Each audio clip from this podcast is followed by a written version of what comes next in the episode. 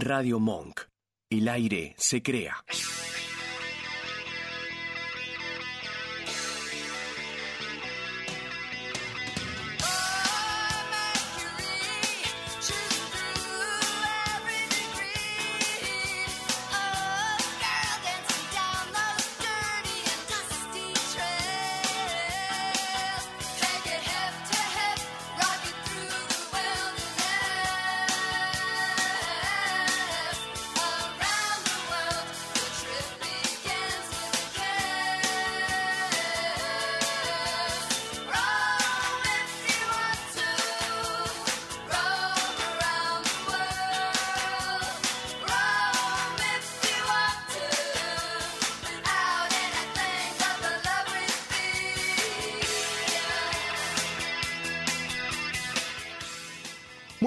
Noches, queridos oyentes, ¿cómo andan?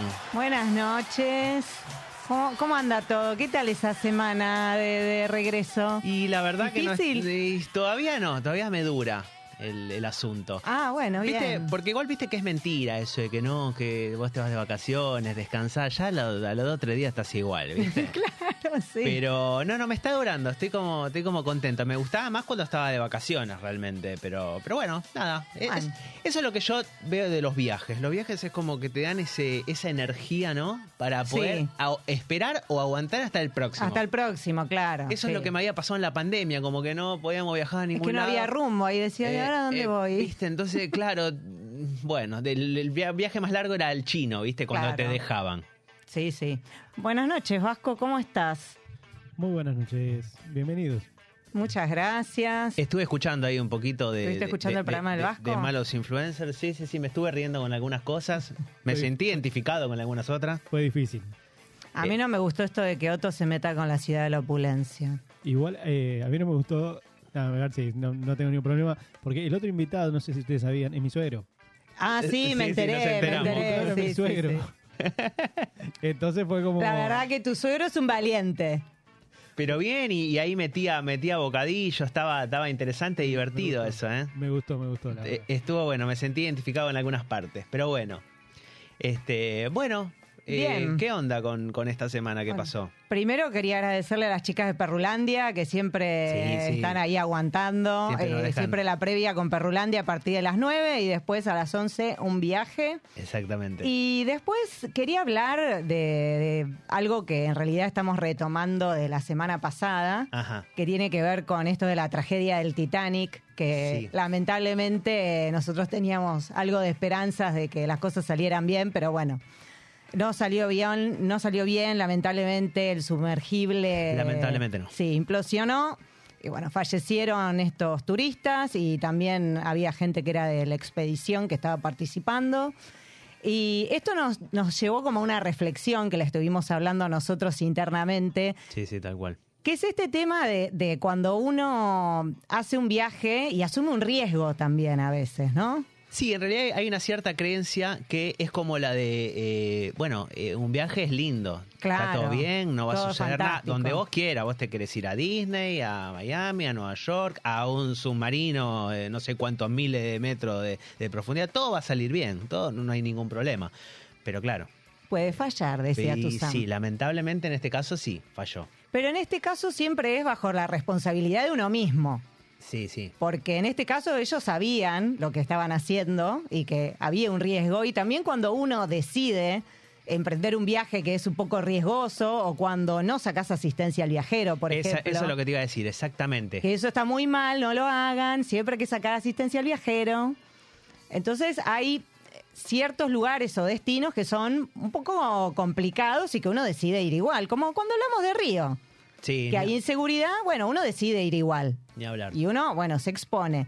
Y esto nos llevó a hacer una encuesta en, en nuestras redes sociales, que en Instagram nos encuentran como un viaje radio. Y también, ahora si quieren mandarnos algún mensajito, el celular de Monk, nos pueden escribir al 11 32 15 93 57. Y bueno, ahí hicimos una encuesta y le preguntamos a, a nuestra comunidad a qué lugar riesgoso irían si el dinero no fuera un problema. Claro, no, sí. Vasco anda pensando, ¿eh? porque te vamos a preguntar. Así que, mm, ¿a qué lugar irías vos? Eh, a ver, ¿cuál, ¿cuál puede ser? El de Chernobyl. El Che- de bueno. Chernobyl me, sí, sí, me, me interesa bastante. Está muy, o sea, es triste, ¿no? Lo que pasó, No, pero no, es, muy interesante Chernobyl. Y de hecho recibió muchos votos en nuestra encuesta. Sí, sí, Hasta nos dijeron Chernobyl con Nelson Castro. Claro, bueno. Yo no sé, Nelson Castro está vivo de milagro. Porque lo mandan a cubrir cada cosa que. Yo no sé cómo ese hombre vive. es, es Highlander, no sé. ¿Y vos, Vasco? Eh, yo me quedo por acá. Hay una, mm, una excursión que tengo muchas ganas de hacer, pero yo sé que es- se fue bastante para arriba y es bastante riesgosa, que es eh, subir al volcán Lanín. Ah, Ah, sí, mirá, Lo sí. tengo, claro. lo tengo todavía. no, Yo igual tengo miedo porque cada vez que voy para esa zona siempre escucho que se perdieron tanto, se perdieron. Entonces, Sí. eh, Claro. no, ahí, ahí como que, me- que se me sacan un poco las ganas. porque Claro. Tengo muchas ganas de hacerlo. Bueno, eso pasa también, por ejemplo, otra, otro de nuestros oyentes nos dijo la Concagua. Y ahí pasa más o menos lo mismo que con el volcán Lanín. Hay que ir con preparación previa. Entrenamiento, sí. sí. entrenamiento. Y si no, como dijimos ahí en nuestras stories, pueden ir eh, a la excursión de alta montaña en Mendoza y lo ven de lejos y todo muy lindo y precioso. Y después también nos dijeron el Everest, que me hizo acordar a, a Facundo Arana, Sí, cuando la mujer también, casi lo tiene que enterrar porque le agarró un edema pulmonar y tuvo que ir a buscarlo a Nepal. Bueno, toda una historia, la No, verdad no, que... ni hablar, hay un montón Yo estoy de- con María Susini ahí. Eh, y también nos dijeron el Amazonas, que también es, es un... Sí, sí, es interesante. Es. Igual sí me da como un poquito de cosa. Bueno, el Amazonas además puedes ir desde Brasil o desde Perú, tenés dos lugares, Claro, sí. porque no, pero- cubre todo, todo ese sector. Y después también nos dijeron dos volcanes, además del del Vasco, el Kilauea en Hawái y el Etna en Sicilia, que estos dos volcanes estuvieron erupcionando hace poco. Ahí volvemos a lo mismo, que puede fallar. Sí, sí, sí. Que sí. podés ir y por ahí te agarran unas nubes locas, cenizas, te cancelan los vuelos, Sí. no podés ir a visitar los lugares que tenías pendientes No, y demás. Y yo sabés que iría a hacer el crucero a la Antártida. Está bien. Uh, ese sí, se- ahí sí debe ser complicado. Y ahí debe ser peligroso. Y todo, sí. No, está bien. Anda, anda tranquila. Yo no... Vos me esperás. vos me esperás Vos tra- trae el reporte para, para un viaje. Yo me quedo acá. Acá nos dicen también, Perrulandia dice que irían a Turquía. A Turquía, mira. Sí. Sí, sí, sí, sí. Yo no, no me imaginaba a Turquía como algo muy peligroso, pero... Y hay algunos destinos como Hay- que uno, ¿no? Uno dice, bueno, me voy a España, ok, bueno, me voy a Nueva York, que yo, pero ya Turquía por ahí te da como un poquito más de... eh, Claro. eh, vamos a traer eso, esos Sí, destinos esos algún día. destinos, sí, a mí me gustaría un poco- alguna cosa sí, sí, ya así la- de aventura, ¿no? Ya lo vamos a traer, sí, tal Sí, cual. Y Ana María Gómez también nos dice eh, que a ella con el balcón le alcanza. Tal cual. Que ya ese vértigo Eh, suficiente. el balcón, Ana María, depende de qué piso. porque ahí Claro, también, también. No, me inviten en un piso demasiado alto.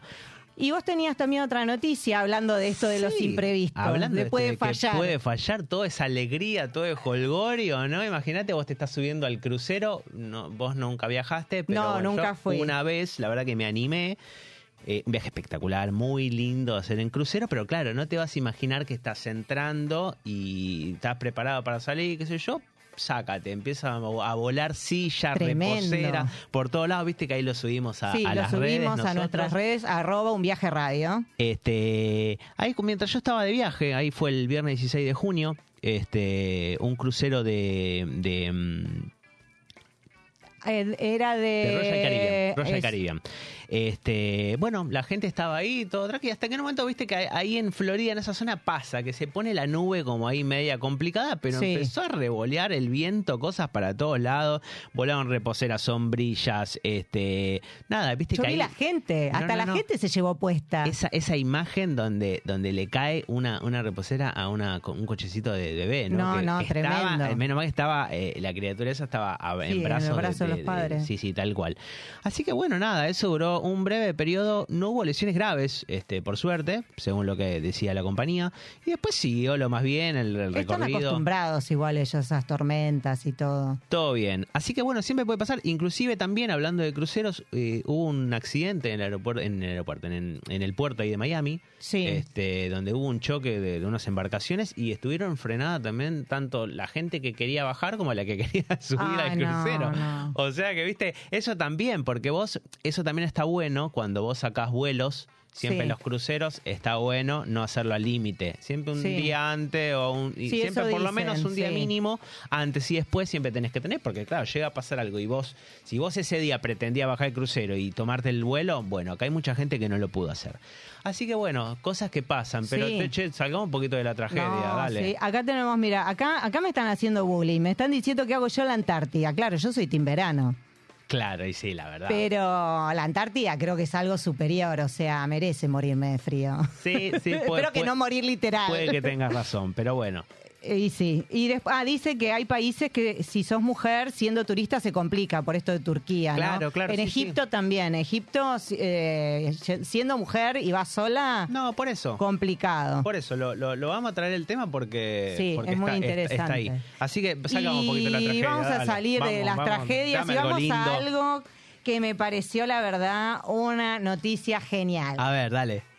Sabemos, va, no sé si saben todos, pero se va a estrenar el 20 de julio la película de Barbie. Barbie, mira. Bar- pero película, o sea, no dibujito. La, la posta. Con la- la- humanos. Con humanos, claro. Sí, y va a actuar Ryan Gosling haciendo de Ken. Bien.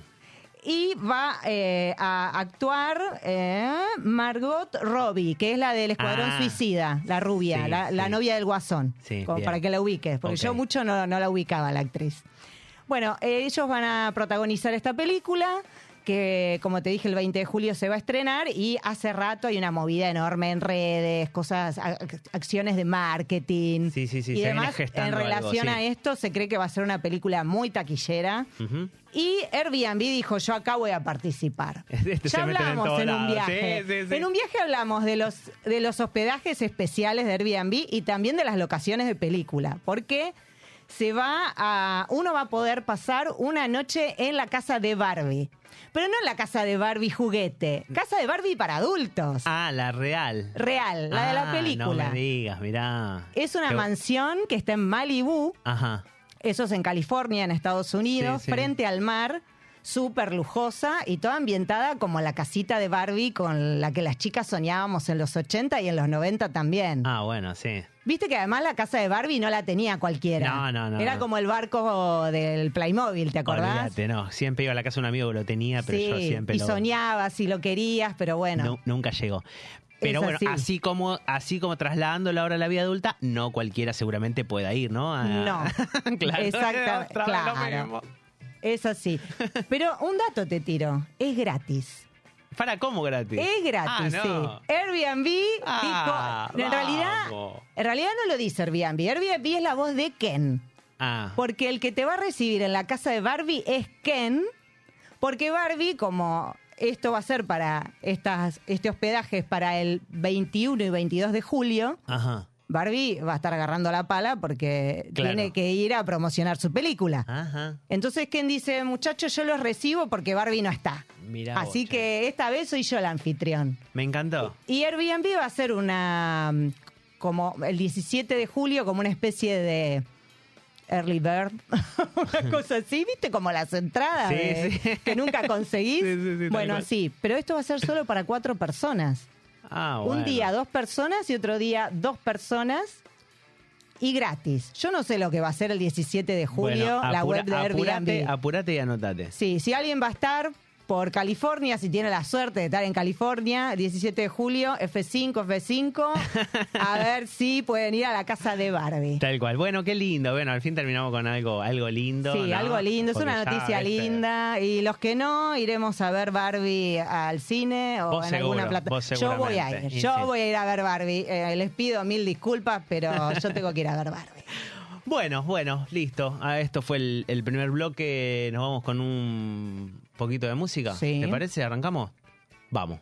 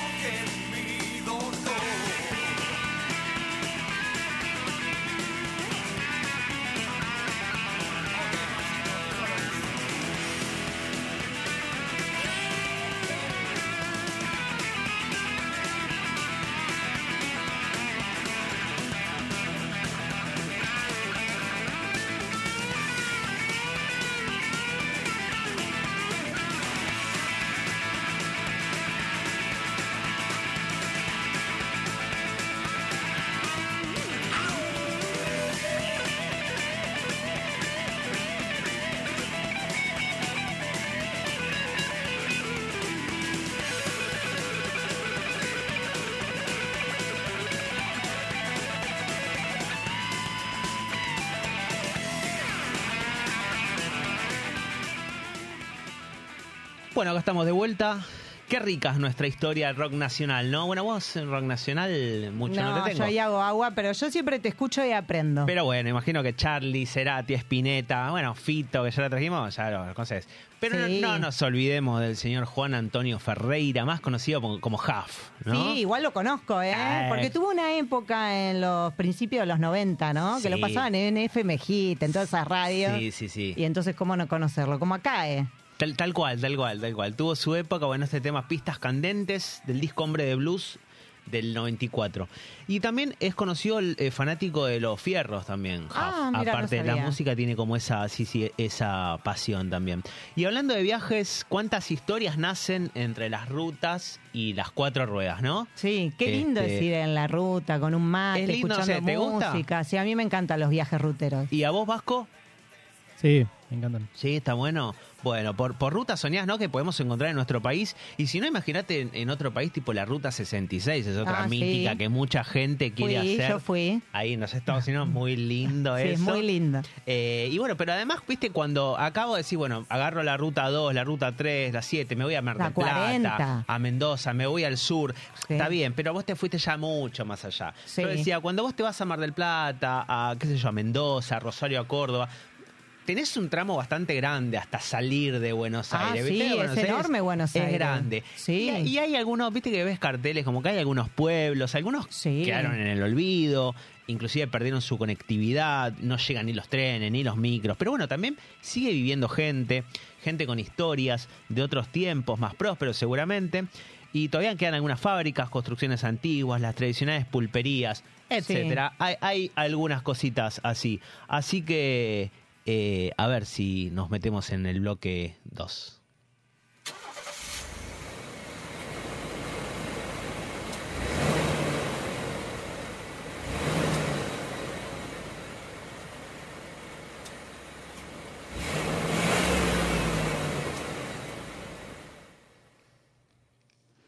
Bienvenido, Pablo. Buenas noches.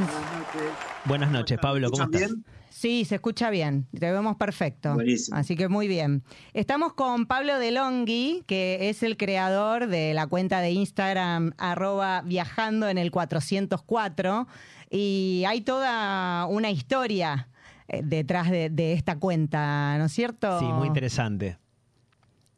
Así que sí, bueno, sí, sí. La verdad que es, eh, es interesante la historia. Eh, es un auto que para mí tiene muchos recuerdos. Es el primer auto al que yo me subí cuando, cuando era chico, el primer auto que conocí, ¿no? Porque mi papá tenía ese auto.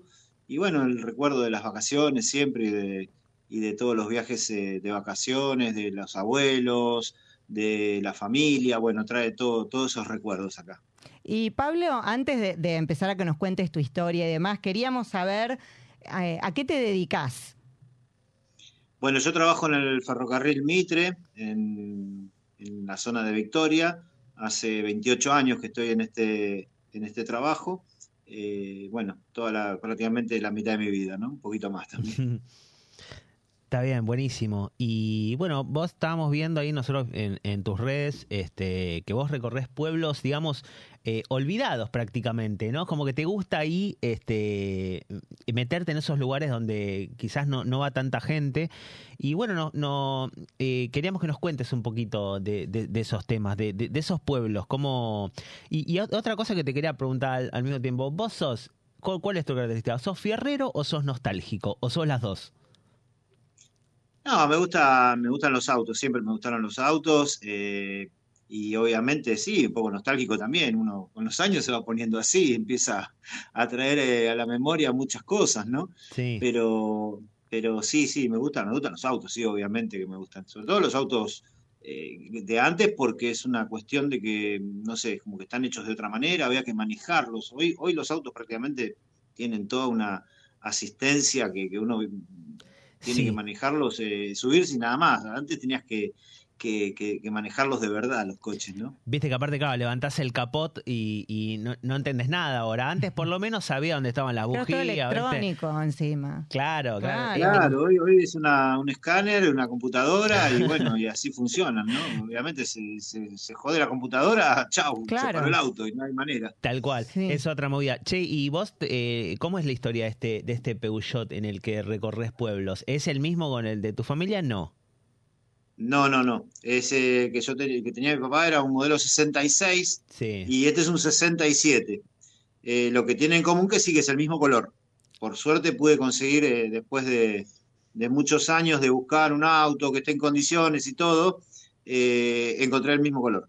Y Así yo- que eso fue la frutilla del postre Claro, para esto. había leído que vos lo habías buscado inclusive, ¿no? El, el- el auto de, de- el- el de tu familia, el de tu papá. Sí, exacto. Eh, Tenía fotos donde estaba, por ejemplo, metido dentro del baúl y ahí estaba la patente, así que eh, hoy por hoy con un informe de dominio lo pude encontrar. Claro. Eh, y, y bueno, buscarlo, averigüé dónde estaba y me encontré que estaba en la puerta el auto ahí abandonado, en esa casa, ahí en la zona de Morón, Castelar, por ahí. Sí, sí. Y la verdad que, que no, no, no estaba en condiciones, no servía nada el auto, prácticamente Claro. eh, no tenía ni siquiera un espejo, nada tenía, estaba todo, todo abandonado. Claro. un macetero, digamos. Sí, y ahí buscaste entonces otro parecido.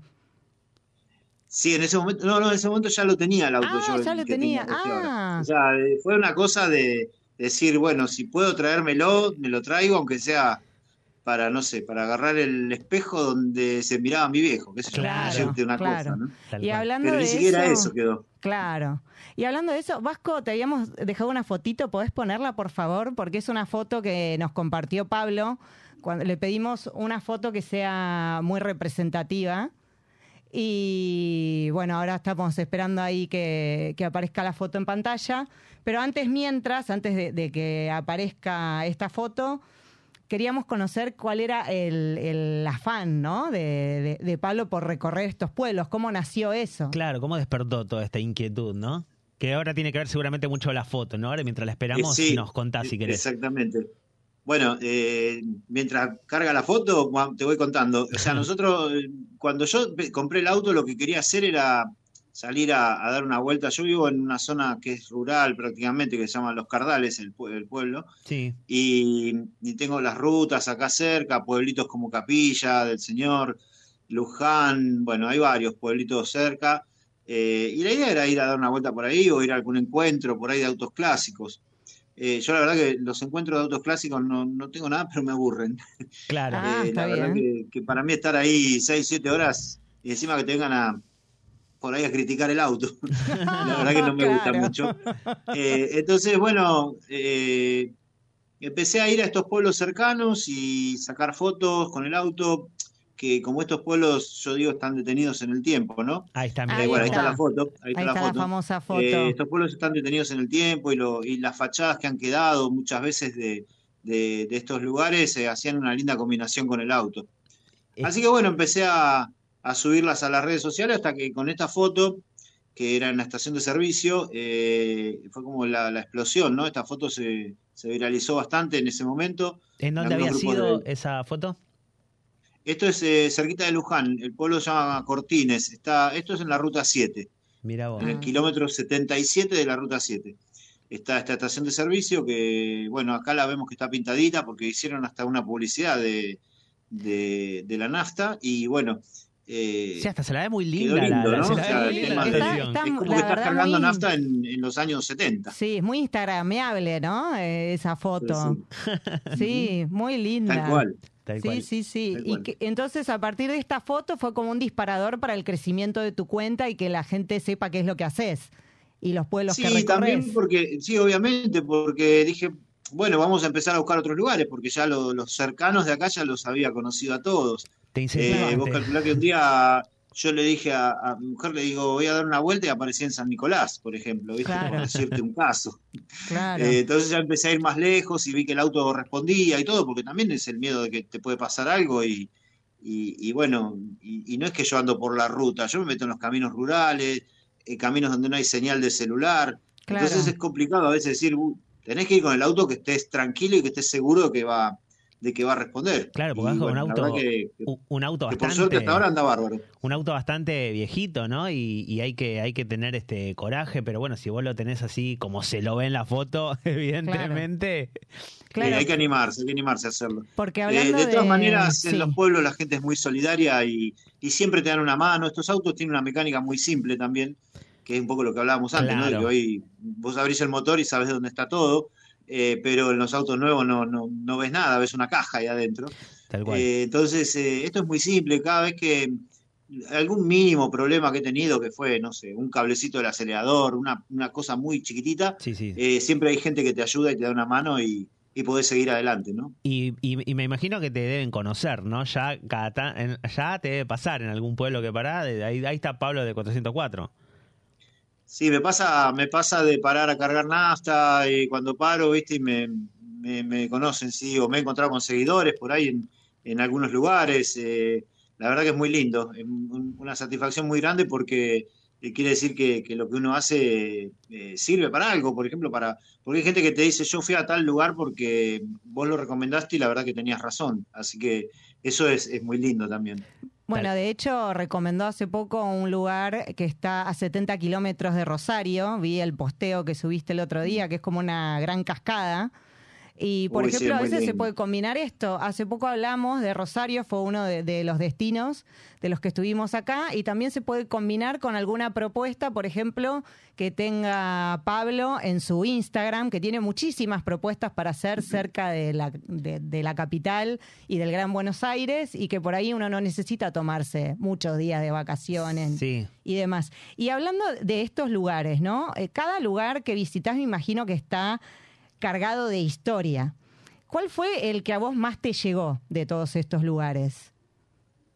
Bueno, la verdad que sí, hay historias en los pueblos, sobre todo eh, por mi trabajo de- de- del ferrocarril, eh, y al dejar de pasar los trenes en estos pueblos, siempre la historia me, me- lleva a eso, a, que la gente te cuente lo que era el pueblo cuando, cuando llegaba el tren y, y bueno, eso dispara un montón de historias, ¿no? Porque la gente eh, trabajaba mucho porque había un hotel, había un, un almacén de ramos generales que todo el mundo iba a comprar, o llegaban cartas, o, o tenían la carga de, de, la, de los campos, de lo que venía de los campos, y se cargaban en los trenes. Entonces, eh, te hace mucha, ahí, ahí aparecen muchas historias. Y bueno, y con respecto al pueblo, sí, obviamente que, que más, eh, que más te impacta o que más me impactó a mí, por ejemplo, personalmente, entre otros, es eh, Pecuén.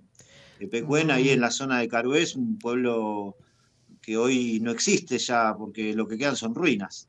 Sí, Así sí. que la historia de ese pueblo es, es muy impactante, ¿no? Era uno de los lugares que, que, claro, te queríamos preguntar, Sí. ¿no? Porque yo lo tengo ahí anotado también, este, ese lugar para ir, pero es bastante lejitos también de, de, digamos, de, de, de la capital o de, o de provincia de Buenos Aires, ¿no? Este, sí, pero- son como 600 kilómetros casi, sí, 500, 600 Sí, kilómetros. sí, sí, sí. Este, y es un lugar muy interesante, ¿no? Para, para visitar, este, porque es muy, muy, muy distinto, ¿no? Lo que uno puede ir a buscar en otros destinos. Sí, porque, bueno, yo en general en casi todos los lugares a los que voy trato de ir con un, un mínimo conocimiento de qué es lo que me voy a encontrar, como para, para saber, bueno, los pueblos por ahí no son tan grandes, o sea, vos eh, los recorres en, eh, de punta a punta en menos de 10 minutos, porque Sí, son claro. cuatro cuadras por cuatro cuadras. En este caso, lo que tiene Pecuén es una historia de, de- que es trágica, que es lo de la inundación que hubo en el año 85, que, que directamente lo, lo sepultó bajo el agua al pueblo. Sí, Y sí. era un pueblo que te- era una villa turística muy importante, con muchos hoteles de lujo y, y toda la infraestructura que tiene que tener el turismo a nivel prácticamente cuatro o cinco estrellas, habían lo- los lugares ahí. Sí, yo la otra, hoy- vez, la otra vez lo hoy te había, encontrás con, con nada, con nada, ruinas nomás. la otra vez lo había, lo había, lo había visto, lo había leído un poco que estaba con un poco a la altura de, de Mar del Plata, quizás también. Era como una especie de, de competencia en la época de, de verano, de, de- de- del verano, ¿no? De, veran- de la época veraniega, Claro. de las vacaciones de la gente. Sí, y vos Y también, además Martín. de la laguna con sus aguas curativas, porque Ah, tiene muchas claro. propiedades. es Sí, muy- sí, sí, Sí. sí. eh, demo- está demostrado que son aguas curativas, sobre todo enfermedades de la piel y bueno, esas cosas que la gente va y, y el mismo barro y la, y la gran cantidad de sal que tiene el agua hace que, que sea curativa. De hecho, hay hoteles ahí que tienen aguas termales, ¿no? Piletas con aguas termales, puede ser. Estuve averiguando Sí. para ir.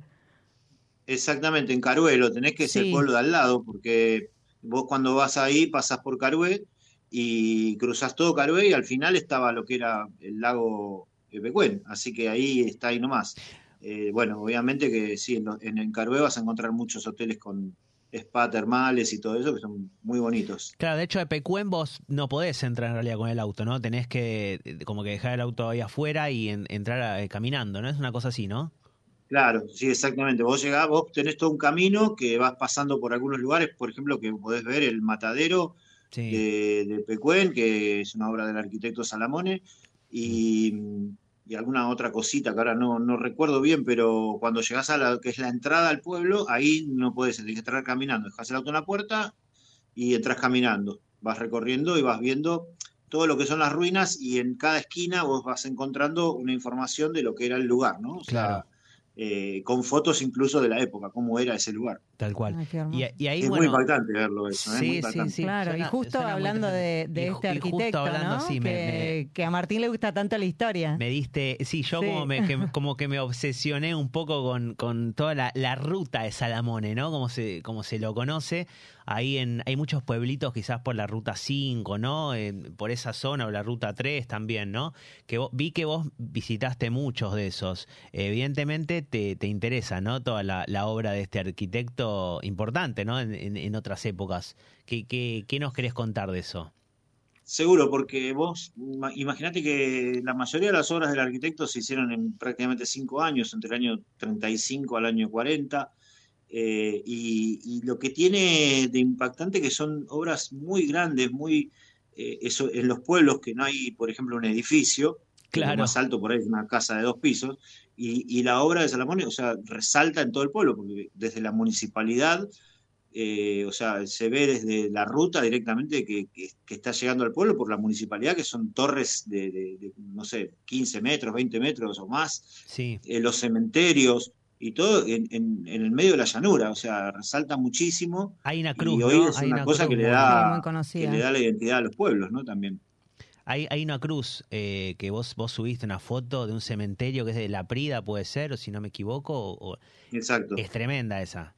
Sí, es tremenda, es tremenda. Esa es increíble porque incluso eh, lo que me han contado y, y es que es la cruz, eh, la segunda cruz más grande después de la que Cristo. está en, en Río de Janeiro. Claro, sí, Claro. Eh, Ah, es qué- una de las más grandes, de los cristos, digamos que sí. el Cristo más grande es el de Río de Janeiro, el sí. Sí, sí, es verdad, yo también lo vi. Y esta es la segunda más grande, tiene 33 metros de alto. Eh, Imagínate, en un pueblo se veía, pero desde kilómetros ya la, la cruz que estaba ahí en el, en el cementerio. Es, Es- muy impactante. Es verdad eso, y está bueno también que lo mantengan, ¿no? Porque eso es parte de nuestra historia, de nuestra cultura, y, y bueno, está, está bueno eso que, que, que se pueda cuidar, preservar toda esa, toda esa parte de Argentina también, ¿no? Sí, en general ahora están, eh, se está haciendo mucho lo que es la ruta de Salamone, que es lo que decías vos hace un ratito, y que mm, eh, mucha gente va a hacer ese recorrido para conocer las obras. ¿Qué comprendería muy, la ruta? muy lindo, muy interesante para Pablo? verlo. Hay centros de interpretación de la obra en, en un par de pueblos, creo que uno es eh, La Prida, creo que uno en La Prida hay, y el otro creo que es el Saldungaray, que es un pueblo que está ahí nomás de Sierra de la Ventana. Sí, eso te iba a preguntar. ¿Qué, qué comprendería? Porque es muy amplia igual, creo, ¿no? La ruta de Salamone, pero ¿hay, ¿hay algo que se pueda decir que comprende la ruta? Sí, vos vas a conocer, eh, o sea, por ejemplo, o sea, en general las municipalidades que ha hecho son casi todas eh, en el mismo estilo, bueno, con alguna diferencia, porque no solamente es en la parte exterior, sino la parte interior. Muchas veces en, Claro. en las municipalidades tenés que entrar y vas a ver cómo era, no sé, el salón de la Cámara de Diputados está hecho con columnas que son muy características de la, de la arquitectura de, de este, de Salamone. ¿Pudiste Y- conocer, te dejaron entrar alguna vez algún... algún... En algunas partes, en alguna que otra sí, lo que pasa es que a veces yo por ahí voy los fines de semana y Claro, está- está cerrada la municipalidad, sí. justamente, que nos pero- va a pasar a la mayoría. sí. Sí, sí. Y si no, bueno, en a, a veces si he entrado en alguna que otra pude entrar y en los cementerios también, bueno, eh, porque adentro tenés mucha mucho de lo que son las bóvedas también, eh, o sea, tienen su, su, su particular arquitectura. Sí, sí, tal Y cual. eso me llevaba a preguntar, ya que hablábamos de los fines de semana, ¿en qué momento solés hacer estos viajes? Si son viajes cortos, los haces los fines de semana o te tomás varios días o, o cómo, cómo lo vas manejando. Sí, en general los tengo que hacer eh, de dos días o un día, porque son los días que tengo libres en el trabajo, por eso te digo son los fines de semana. Y después cuando tengo vacaciones eh, trato de guardarme algunos tres o cuatro días para ir a recorrer. Claro. Eh, ¿Cuál fue entonces, eh, bueno, el- en general yo salgo muy Sí. temprano un día y vuelvo a la a última hora de la noche, ¿no? Porque termino, no sé, 6, 7 de la tarde y después tengo 300 kilómetros para volver. Claro. ¿Y cuál fue el viaje más largo que hiciste con, con el Peugeot? El lugar eh, fue ahí cerquita de, de Bahía Blanca, eh, se llama Ah, sí. López Lecube, el, el- el pueblo, porque es un pueblo que viven 20 personas nomás, Ah, qué pero tiene una iglesia, una iglesia que te puedo asegurar que es comparable, no sé, a, a la Catedral de San Isidro, por ejemplo, por decirte lo que es. O sea, imagínate un pueblo que hay tres, cuatro casas y, y una iglesia que se levanta en el medio de la llanura. Si ustedes pueden buscarlo, la- lo, lo pueden ver lo que es López de Cube y lo primero que va a aparecer es la iglesia. Es impactante porque es enorme. Y todo ese registro fotográfico igual lo encuentran en tu cuenta, en Viajando en el 404. Sí, sí, ahí en Viajando al 404 están todos los, los viajes y, y también hay videos de, de- de las recorridas, así que ahí lo pueden ver eh, en detalle. Sí, además Pablo es súper activo y siempre Sí, está sí. subiendo esto- historias o posteos o videos, así que tiene un registro fotográfico y audiovisual muy importante y de ahí se pueden sacar un montón de rutas para recorrer, para Sí, inspirarse, ¿no? Está bueno también, claro, co- cositas también cerquita, ¿no? Que eso también está bueno, ¿no? Que no necesitas, como decís vos, capaz un fin de semana o un domingo o un sábado tempranito. Pero bueno, sí, te volviste un influencer, ¿no? Pablo, se podría decir, ¿no? Sí, me cuesta esa palabra, me cuesta amigarme con esa palabra, Claro. pero bueno. Vos sos, claro. Pero vos sos está una bien, está que bien. No, no, pero por de ejemplo, una, una de las cosas muy lindas de, de esto es, por ejemplo, el recomendar un lugar para ir a comer, porque, porque hoy los pueblos, ya te digo, se reinventan con, con esto que es la gastronomía. Tal cual. Eh, son pueblos que hay un solo lugar por ahí y te van a atender con la comida casera, son emprendimientos familiares generalmente, respetando la, la, la fachada del edificio donde lo hacen, queda muy, muy lindo y se come muy bien y no te matan tampoco, o sea... A ver si te, si te eh, animás, es una- si te animás, recomendanos uno. A ver si, pobre, seguramente dejemos alguno de, de lado, pero recomendanos alguno, a ver si te animás. Donde mejor comiste de todo, el que más recordás, la mejor comida de todas. Bueno, te doy dos, A dos ver. te voy a A dar. ver. Bien. Eh, uno queda en, en Ramón Biaus, que es un pueblo que está cerca de Chivilcoy, unos 30 kilómetros, eh, que, está, que es el único lugar, obviamente, que hay en el pueblo, que se come muy bien. Es una parrilla eh, de campo, eh, se come muy bien ahí. Y después el otro que también es muy particular porque a mucha gente le va, le trae- le va a traer muchos recuerdos si van ahí, es un lugar que se llama Las Marianas, en el Partido Navarro, eh, donde hay una señora que atiende un restaurante que es de más de 80 años y todos los domingos amasa ella misma los ravioles y bueno, es un, un viaje en el tiempo eso. Ya me- de- Ah, Ya, ya, domingo. ya, que se prepare la familia de Martín, que van todos a recorrer vuelos. Yo tengo ahí a Y encima te digo, te digo, tenés que hacer reserva porque eh, al ser un lugar por ahí chico, Claro. Claro.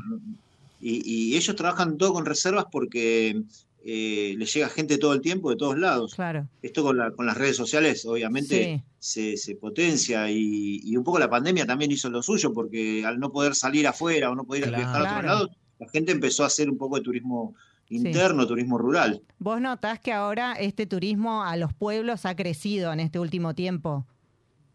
Y ayuda un montón, ayuda un montón porque, te digo, en los pueblos hay cosas que, que uno a veces va y decís, no puedes creer que haya estas cosas, ¿no? O sea, de repente las plazas como están cuidadas, Sí. eh, y y la iglesia del pueblo, que siempre es un lugar de encuentro de, de la comunidad. O sea, es muy lindo eso de ver. eh, y la- las esquinas, eh, las estaciones a veces en, en muchos pueblos están muy bien cuidadas, por más que no pase el tren, las han hecho centros culturales y entonces eh, se mantienen.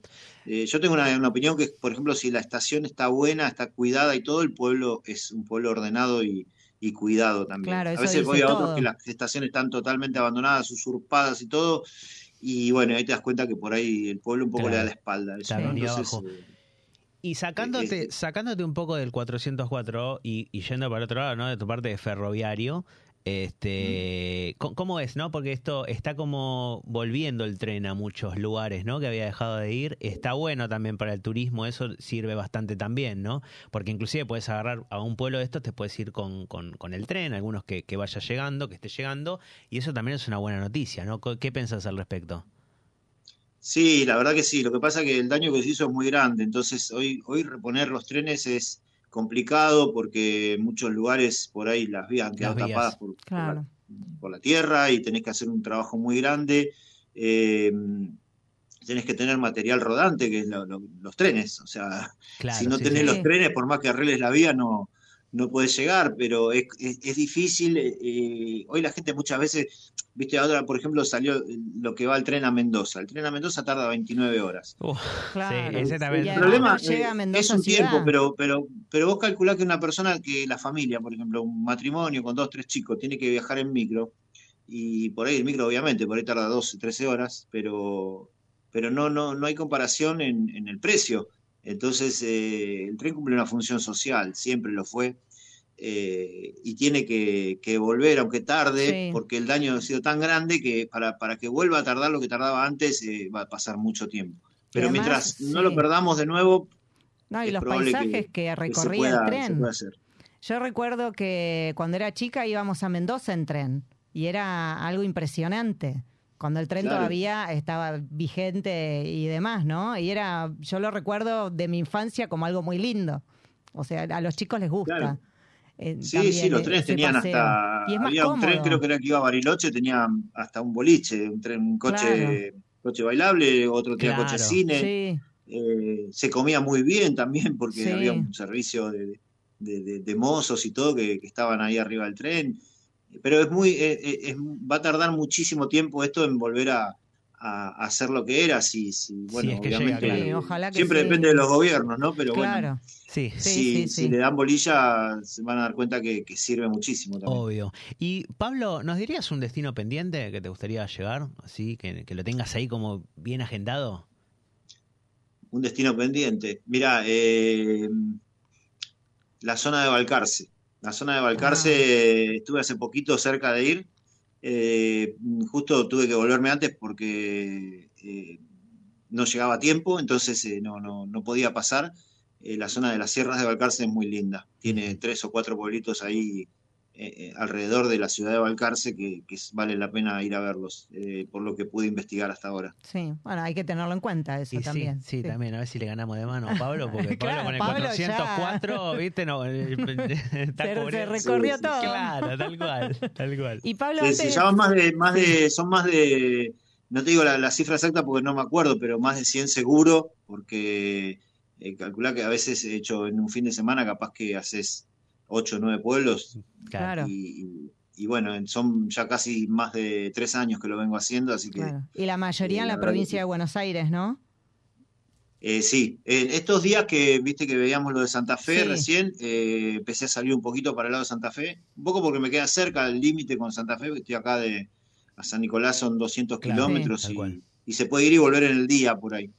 Eh, me queda pendiente Entre Ríos también, que hay Sí, muchas es cerca además colonias, también. Que eso es lindo para ir a verlo, ir a Córdoba.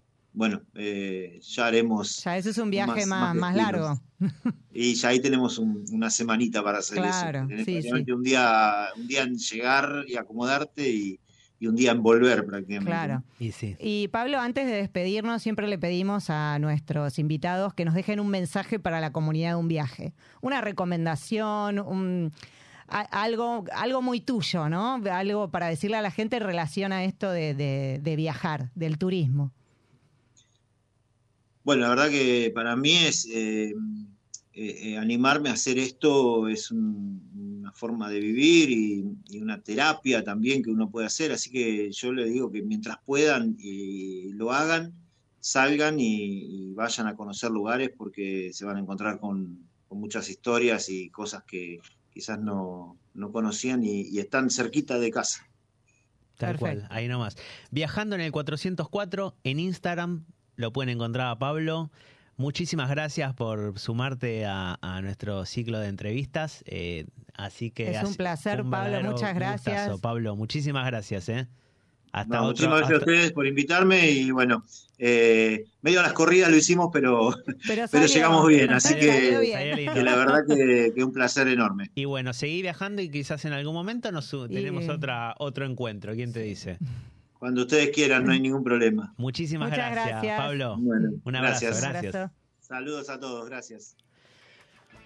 Bueno, nos fuimos, nos fuimos de viaje en el Nos 404, fuimos, eh, qué muy- lindo. Yo no, le, no, le, no me animé a decirle a Pablo a ver si me invita algún día, ¿no? Yo le cebo Claro. mate, ahí escuchando el ruido de ese 404, qué lindo. Y Ahí- por ahí algún día te lo cruzas en las rutas, no sabemos. Tal cual, igual ahí me quedó el contacto de Pablo, capaz que le voy a decir si este domingo no quiere ir a comer pasta ahí. donde- Ah, Me gustó, me gustó esa. Así que bueno, bueno, buenísima la entrevista. Muy linda. Eh, Y ahora música, un sí, poquito de u- una música. pausa musical. Vamos. Hello, you fool, I love you.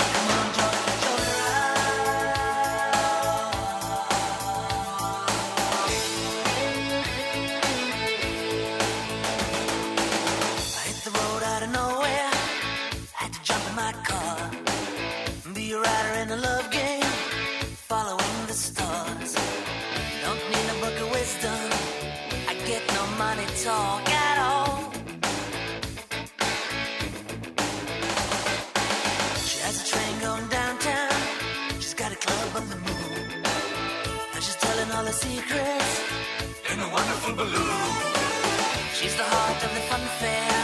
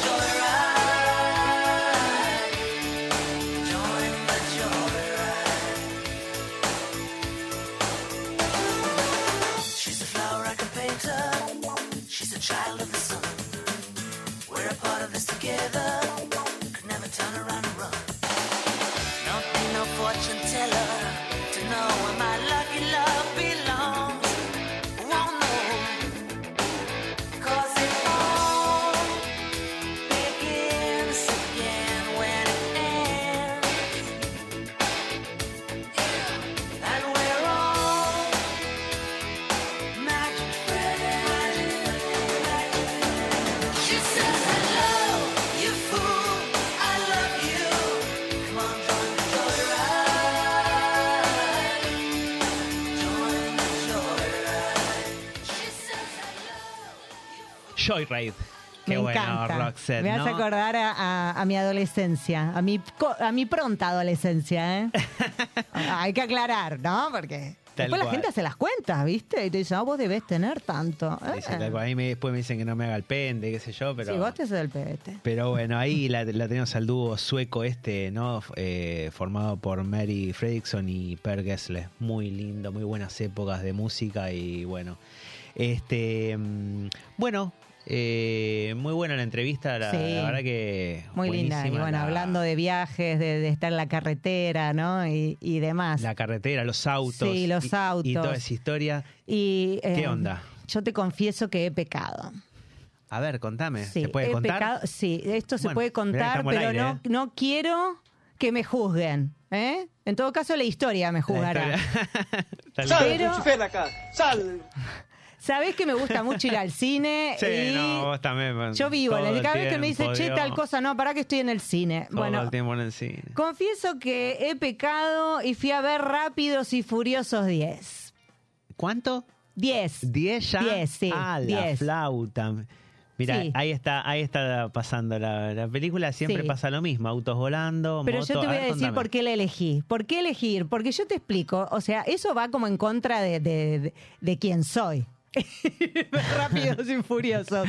A ver. Yo vi la 1 y dije, no, esto es suficiente para mí. Yo no quiero saber nada con esto. Está lleno de, de minas en pelotas. Perdón que lo diga así. Estamos en Claro. horario de protección al menor. ¿Y cómo llegaste a la Tipo, 10? Y llegué a la 10 porque, como estarán viendo en el tráiler, hay unas locaciones impresionantes. Ajá, bien. Y yo estaba en el cine con una amiga que solemos ir muy seguido al cine Sí. y vimos todas esas imágenes de las locaciones y yo dije, acá yo quiero ir a ver esta película al cine. Está Roma, el Vaticano, Río de Janeiro, Los Ángeles, Lisboa, Londres, se pasearon por todos lados.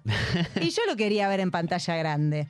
El tema es así, yo vi la Rápidos y Furiosos 1 y ahora vi la 10. Y la verdad es que vi que cambiaron varias cosas. Para vos salteaste de la 1 a la 10. Sí, porque a mí no me interesa Ah, eso. bien, genial, bárbaro. Pero imagínate que la primera. millones y millones de dólares que se gastan en hacer esta película Claro. y vos pasás de, la 1 a la 10. Fantástico, Claro, Y la 1 listo. además la vi creo que en el cable. O sea, que mirá, o sea nunca, nunca un mango para Rápidos y Furiosos, hasta ahora. Así que lo que hice fue decir, bueno, vamos a hacer el esfuerzo y vamos a ir a ver de qué se trata esto, porque Sí. 10 películas, algún cambio tiene que haber. La primera fue en 2001. Sí. Y las cosas cambiaron. Uno de los protagonistas, por ejemplo, falleció, Claro, Paul Walker. sí, Esto sí. fue muy conocido en su momento. Se han sumado nuevos personajes en el transcurso muy, taqui- muy taquilleros, como por ejemplo La Roca. Por, por decirte Claro. uno. Y ahora, eh, dentro de estos personajes muy taquilleros, se sumó como el malo, re malo, eh, Jason Momoa. No sé si lo ubicás, el, de Aquaman, el, el, el Ah, esas largo. películas, esas cosas son tuyas igual, pero bueno. Bueno, Jason Momoa se come, para mí se come la película. La Es un malo, pero es tan malo que lo adorás. Es, es una cosa que, que me enloquece. no sé, acá ahí lo ven, Sí, está eh, en el auto. Y, y es un malísimo bar. A mí me encantó. Lo que tiene es que esta película es un delirio total. Vuelan autos por todos lados, no existen las leyes de la física, o sea, parece más una película de ciencia ficción Tal cual. Que, que algo que nos puede acercar medianamente a la realidad. Pero bueno, lo que ha cambiado en, en esta película es que ahora la temática es más cercana a la familia. Ya no tanto a la mujer en pelota, o sea, el auto siempre es el hilo conductor, ¿no? Sí, obvio, sí. Pero ahora es como que eh, han madurado y importa a la familia. Así que... Claro. Sí, son, son entretenidas igual estas Sí, películas. Yo vi varias, este, son entretenidas, la verdad que. Sí, ¿No? Que bien. Bien, se, sí, se sí, deja sí. ver. Sí, se deja ver y, y bueno, Bueno. E- Es, es así, es... Hay, hay que, eh, no sé, animarse a ver estas películas que uno por ahí tiene reparos. hay que, Yo te anima- hay digo que animarse a ir que- al cine, pero bueno, Sí. vos, Sí. vos debes ser amiga del, del- del dueño del cine, pero bueno. Eh, no, pero creo que ha pagado bastantes cosas gracias a mi aporte. claro, claro, claro, bueno. Bueno, vamos a despedirnos entonces, Vasco. Bueno, vamos ya Sí. cerrando el Vamos programa de cerrando hoy. el programa, y con sí. algo en la agenda que va, va a suceder acá a partir del primero de julio. El Jardín Sí. Botánico. ¿Cuánto hace que no voy al Jardín Botánico? Ay, sí, es muy lindo. Eh, la verdad que sí, tengo muchas ganas de ir. Pero bueno, ahora se transforma en un museo lumínico, como las grandes ciudades del mundo. sí. Buenos Aires tendrá por primera vez su primera muestra lumínica e inmersiva. Secret, Secret Garden se va, Sí. se va a llamar. ¿Qué es una muestra inmersiva? Bueno, es tal como indica su nombre, permite la sumersión del espectador en la obra de arte. O sea, formás no solo que la, la mirás, sino que for- pasás a formar parte de la misma, ¿no? Este, así que bueno, es un- una propuesta, eh, este museo a cielo abierto, que abre del primero al 31 de julio, todos los días de 18 a 21. No es gratuito, obviamente, tiene, No. tiene su costo, porque la verdad que parece una, una propuesta muy interesante. Sí. Este, ¿Y de recorres- cuánto estamos hablando, sabes? Mirá, para decir hay un montón de precios de variados, pero los adultos pagan de lunes a jueves 3.900 pesos Sí. y los fines de semana 4.500. Esa es la entrada más cara. Después los menores hay una, hay una Ah, que no un pagan, para jubilados, personas con Sí. discapacidad, etcétera. Así como la duración de la visita es de 60-80 minutos, tenés que sacar un turno Sí. que lo sacás con la entrada. Recorres 18 postas, tanto visuales como auditivas. Este, así que la verdad que eh, está interesante en el marco de cumple 125 años el, el- el Jardín Botánico. Así que parece una propuesta lindo, innovadora sí. en la ciudad que siempre tiene alguna propuesta Sí. atractiva. Y esta la verdad que no me parece... No, la verdad que además creo que tiene un precio bastante razonable dentro de todo y es una oportunidad para ir al jardín botánico de noche, que siempre Sí, está cerrado. Tal cual. Así que poder disfrutarlo también en ese horario, llevar a los chicos también, ahora que vienen las vacaciones de invierno, porque es del 1 al 31 de julio, así que hay, hay tiempo también y seguramente muchos turistas que, que van a venir en ese momento de- del año a visitar nuestra ciudad van a Sí, van poder a aprovechar la- aprovechar, eh, e ir al jardín botánico. Tal cual. Parece una propuesta interesante, así Sí. que la, la dejamos como para ver si, si se suman y después nos cuentan. o si vamos o nosotros. si vamos nosotros. ¿Quién- quién les- hay que ver las entradas, ¿no? Viste que ahora todos los accesos, todo se agota. Sí, Así que hay cual. que ver si podemos ir. Bueno. Eh, llegó la hora de despedirse. Estimada, ¿nos vamos? Sí, ¿Qué les decís? recordamos que nos sigan en arroba un viaje radio. Que nos sigan en Instagram. Que le den manito arriba al video, así esto se distribuye a más gente. Y nos vemos No, el miércoles que viene. Es- nos vamos de este programa sobre ruedas. Este, buenas noches, gracias, por acompañarnos, Vasco. gracias Vasco. Adiós, hasta el miércoles que viene.